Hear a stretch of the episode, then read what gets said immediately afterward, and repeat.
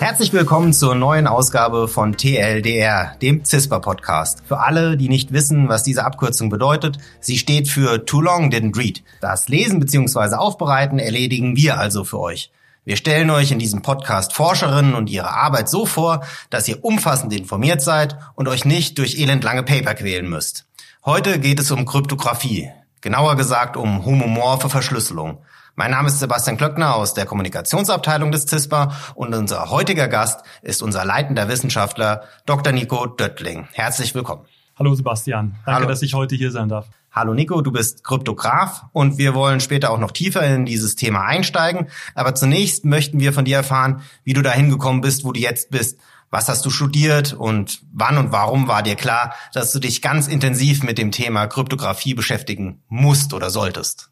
Ich bin zunächst mal zu meiner Person geboren und aufgewachsen im Heilbronner Land und habe in Karlsruhe studiert und dann auch promoviert. Ich bin tatsächlich, was sozusagen eine Berufung für das Gebiet angeht, ein ziemlicher Spätzünder. Also ich habe mich zunächst äh, während meines Studiums mit anderen Dingen beschäftigt. Ich habe im äh, wollte mich eigentlich ursprünglich im Bereich äh, Bildverarbeitung und auch Computergrafik spezialisieren äh, und habe dann irgendwann so über Computeralgebra, was so ein Thema war, was mich interessiert hatte, in Richtung Kryptographie bewegt und dann langsam gemerkt, das ist tatsächlich was, was mich äh, interessiert, weil man da halt sozusagen schöne Mathematik machen kann und das Ganze auch für was nützlich ist. Also man nicht in äh, einem abstrakten Vakuum arbeitet. Also die Mathematik ist ja für euch alle sehr wichtig, aber für dich dann als Kryptografen noch mal wichtiger als für die anderen äh, hier am Zentrum?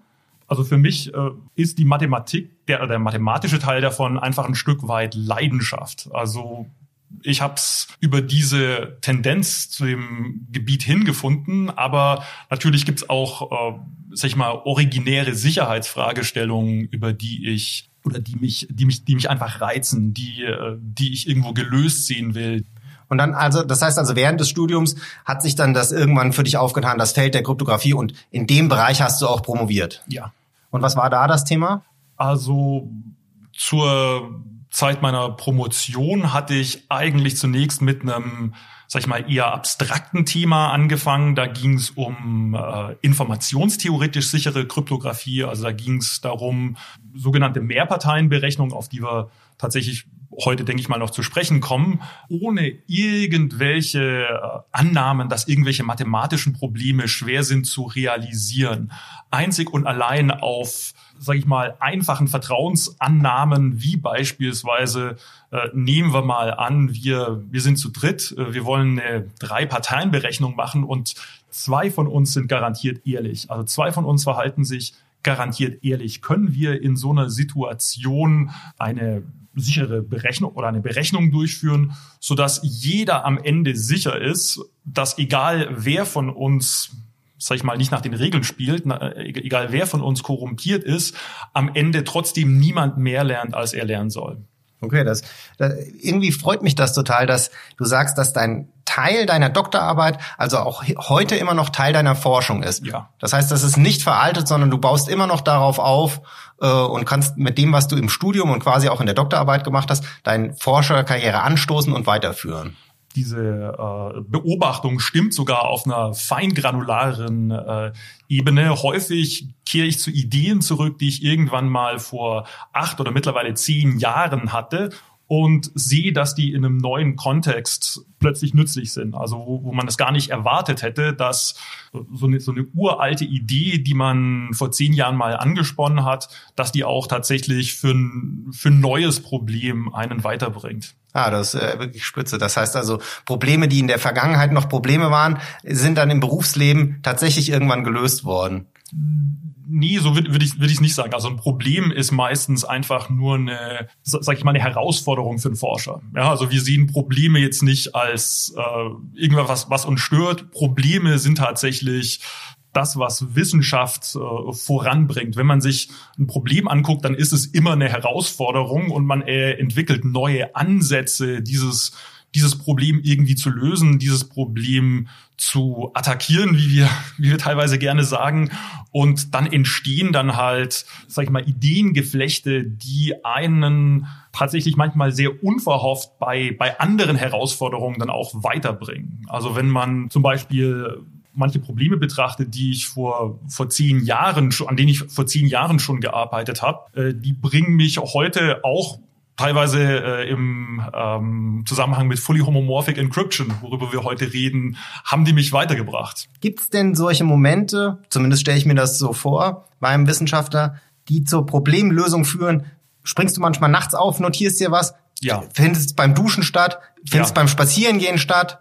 Ja, also ähm, es sind tatsächlich die äh, seltsamsten Situationen, äh, in denen man äh, sozusagen die richtige Idee hat. Also häufig ist es wohl tatsächlich so, dass wenn man sich einfach nur lange genug mit einer Frage, mit einer Problemstellung betrachtet hat, sie lange genug von allen Winkeln betrachtet hat. Manchmal passiert es dann einfach, dass die äh, ähm, Teile äh, zusammenfallen. Einfach wie magisch stehen sie stehen sie plötzlich äh, da vor einem und man denkt sich, warum habe ich das nicht schon die ganze Zeit so gesehen? Und das also, passiert dann einfach nicht an der Tafel oder vorm Rechner, sondern in einem Moment der Entspannung? Typisch, typischerweise ja. ja. Also das ist irgendwie ein seltsames Feature äh, wohl menschlicher Psychologie, dass sozusagen dann die äh, tatsächlichen Einsichten erst dann passieren, wenn die äh, äh wenn diese Gedanken, wenn diese Ideen mal äh, Zeit, ha Zeit hatten zu wirken, tief, äh, tief einzudringen. Das Thema homomorphe Verschlüsselung. Kannst du grundsätzlich erklären, worum es dabei geht?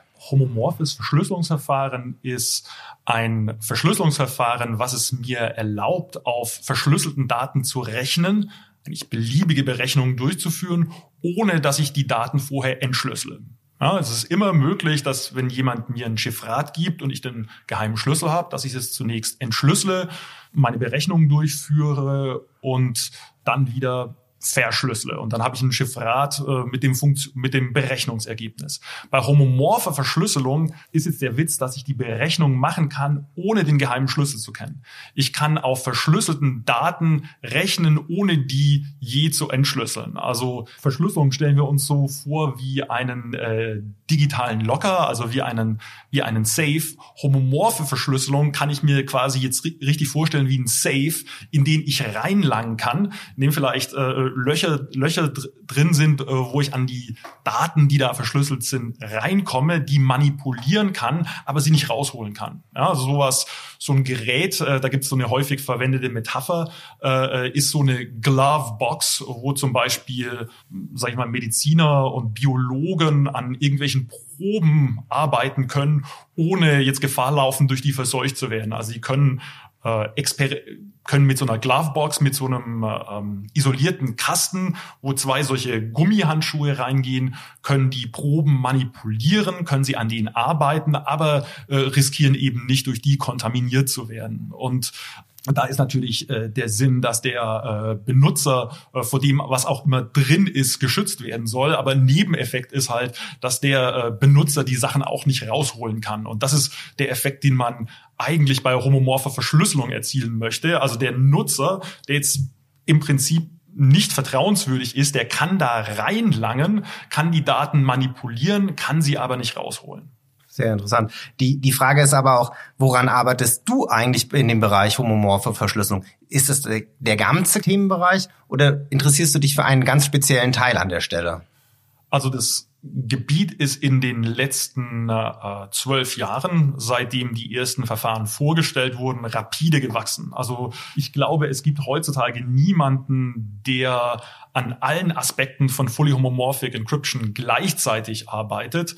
Aber äh, da gibt's in, sage ich mal, allen Richtungen noch Probleme. Ja, es gibt noch einen Haufen ungelöste Theorieprobleme, an denen arbeite ich. Also ich bin äh, ich bin eher Theoretiker. Ich arbeite an den theoretischen Fragestellungen von Fully Homomorphic Encryption, aber es gibt auch noch viele Leute, die wollen das tatsächlich zum Einsatz bringen. Die wollen das implementieren, die wollen das tatsächlich verwenden, zum Beispiel um sicheres Machine Learning zu machen. Ja, also bei Machine Learning ist es heutzutage so, dass ich einfach, äh, sage ich mal, dem Service Provider Google oder wem auch immer meine Daten im Klartext geben muss, die lernen dann ihre Modelle drauf an und äh, können dann bessere, äh, bessere Spam-Filtering oder was auch immer machen. Wenn man jetzt homomorphe Verschlüsselung hätte, dann äh, könnte man das Ganze so machen, dass äh, wir vielleicht das Modell äh, trainieren, vielleicht bei mir lokal trainieren und Google am Ende nicht meine Daten kriegt, sondern nur das trainierte Modell. Ja, also äh, Google kriegt das, was sie am Ende wollen, aber ich muss ihnen eben äh, nicht mehr geben, als sie brauchen. Und äh, ich habe gelesen, es käme auch eventuell bei Wahlen zum Einsatz. Kannst du dir vorstellen, wie es dort eingesetzt werden kann? Oder? Ja, natürlich. Also bei Wahlen, das ist ein sehr, sag ich mal, natürliches und naheliegendes Einsatzszenario, dass ich sozusagen meine Zahlen, sorry, meine Stimme verschlüsselt abgebe, sozusagen nicht im Klartext an einen Server, der die Stimmen auszählt, ähm, schicke, sondern verschlüsselt. Der Server kann dann, sagen wir mal, homomorph die Stimmen, die sagen wir, auf die einzelnen Kandidaten abgegeben wurde, aufaddieren, aufsummieren oder sonstige Berechnungen drauf machen. Aber ich denke mal, bei Wahlen ist es Normalfall ein einfaches Aufsummieren. Dann hat man äh, letztlich einfach nur noch ein Chiffrat, was das Ergebnis verschlüsselt. Ja, wie viele Stimmen hat Kandidat X erhalten? Und äh, jemand, der jetzt, sag ich mal, wenn ich dieses Chiffrat dann weitergebe an jemand, der den Secret Key hat, der kann dann eben nur noch sehen, wie viele, wie viele Personen für diesen Kandidaten gestimmt hat, gestimmt haben, aber nicht mehr, äh, wer jetzt genau.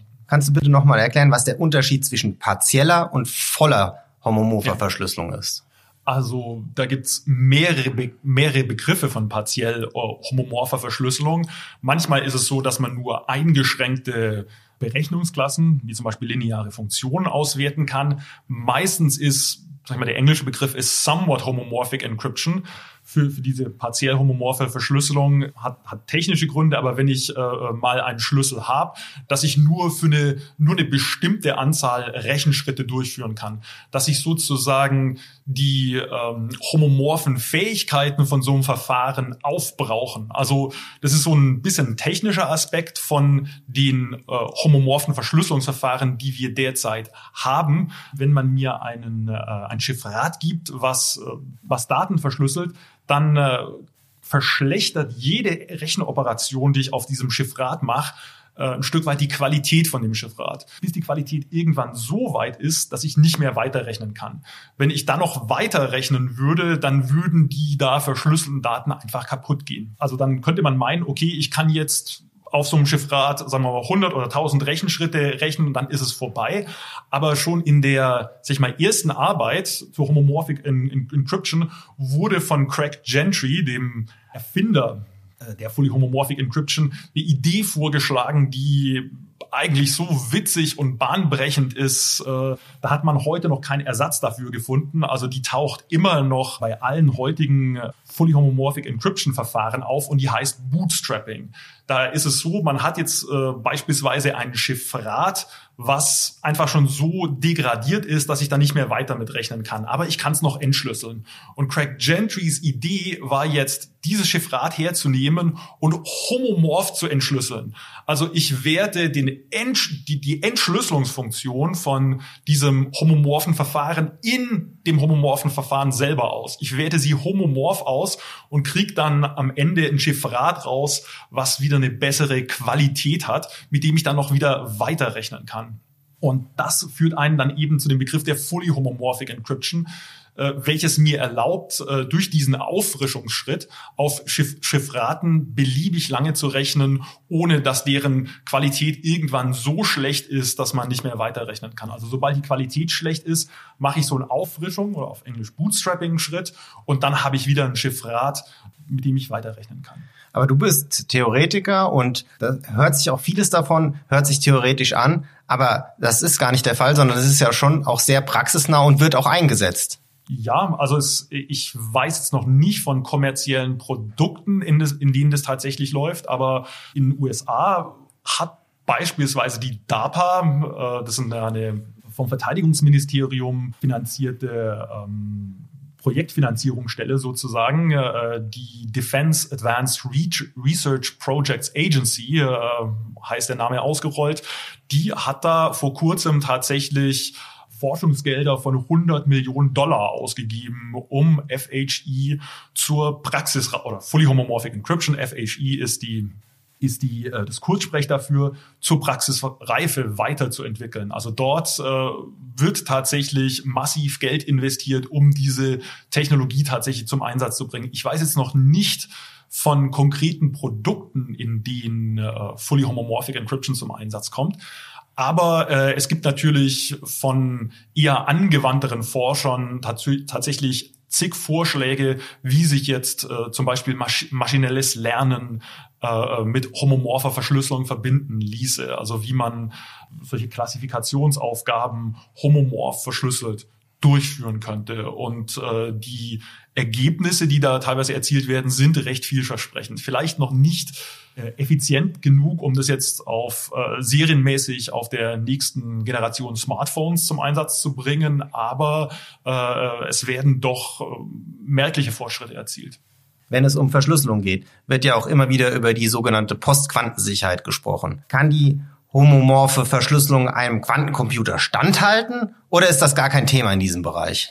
Da gibt's eine ganz kurze Antwort auf die Frage. Ich komme gleich noch mit der längeren, aber die Kurzantwort ist ja. Also eigentlich alle homomorphen Verschlüsselungsverfahren, die wir derzeit kennen, basieren auf äh, einer mathematischen Struktur und damit einhergehend auf einem schwierigen mathematischen Problem, von welchem die ganze Welt glaubt oder die ganze Fachwelt glaubt, dass es, dass dieses Problem für Quantencomputer schwierig ist. Also man kann sogar lustigerweise sagen, dass vielleicht äh, diese ganze Forschung äh, an homomorpher Verschlüsselung, die wir derzeit sehen, eigentlich ein Nebenprodukt ist dieser äh, Suche nach einem quantensicheren Verschlüsselungsverfahren.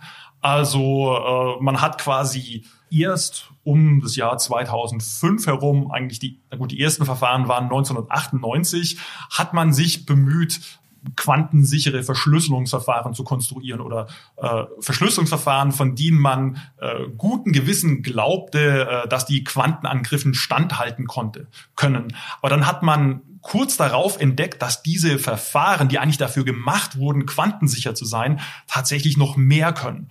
Und die ersten homomorphen Verschlüsselungsverfahren, tatsächlich heute eigentlich noch alle homomorphen Verschlüsselungsverfahren, sind eigentlich nur einfache Varianten von diesen postquantensicheren Verschlüsselungsverfahren, die auf den, naja, jetzt ist, äh, kommt ein Fachbegriff, Gitterannahmen basieren. Also auf einer mathematischen Struktur, die, die man, die man Gitter nennt. Ich gehe da jetzt nicht näher drauf ein, aber es hat sich eben herausgestellt, dass diese Verfahren, die man sich angeguckt hat, weil man eben Postquantensicherheit wollte, dass die einem quasi noch diese Bescherung der äh, Homomorphic Encryption oder Fully Homomorphic Encryption oben drauf gegeben haben. Noch eine Frage zum Thema Quantencomputer. Es wird ja immer wieder gesagt, der kommt in 15 oder in 30 Jahren. Wird er denn überhaupt kommen? Das lässt sich aus heutiger Sicht nicht sagen. Also der, es, es gibt natürlich Anstrengungen, naturwissenschaftliche Anstrengungen zu zeigen, dass das Rechnen mit Quanten in einem gewissen Sinne mächtiger ist als das Rechnen mit klassischen Bits. Da gibt's diese äh, bekannten Quantum Supremacy Experimente. Wir haben das 2019 mit dem Google Sycamore Computer gesehen. Da wurde quasi äh, ein Problem gemacht oder, oder da wurde eine, eine Art Quantencomputer gebaut. Das ist kein Quantencomputer, wie man wie man, wie, wie sich den die Kryptografen vorstellen, aber das ist eine Art Quantencomputer.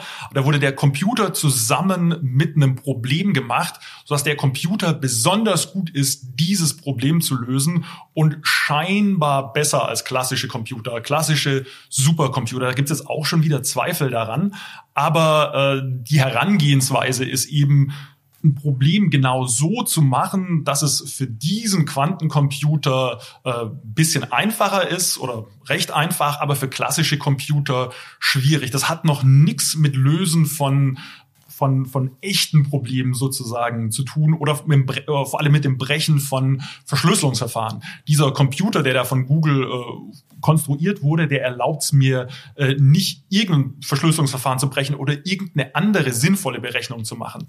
Wo, wo man eigentlich dahinterher ist, ist äh, ein sogenannter äh, Universalquantencomputer, mit dem ich beliebige Berechnungen machen kann. Nicht nur solche äh, Spezialberechnungen oder teilweise auch sinnfreien Berechnungen, sondern dem ich irgendein Problem geben kann und der löst es für mich und hoffentlich schneller, als es ein klassischer Computer kann.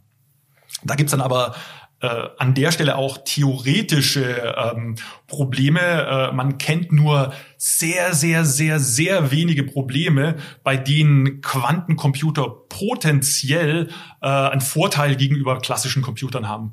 Und äh, wie äh, ironischerweise, wie es das Schicksal so will, ist das äh, Brechen von äh, ähm, einigen Kryptosystemen, ich sage einigen, nicht allen, äh, den bekannten Verfahren wie zum Beispiel RSA oder dem Diffie-Hellman-Schlüsselaustausch gehört dazu.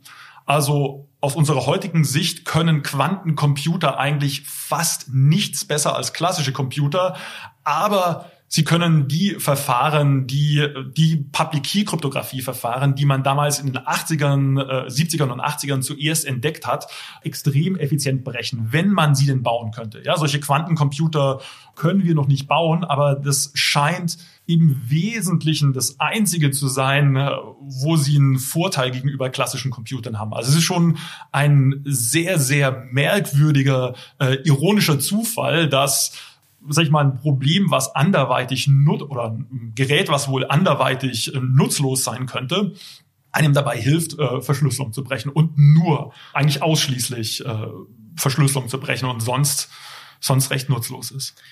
Dann sage ich vielen, vielen Dank, Nico, für die vielen Informationen. Ich hoffe, du wirst weiterhin alles sicher machen und die Schlüssel nicht brechen lassen. Vielen Dank für das Gespräch und vielen Dank für deine Arbeit. Ja, Dankeschön.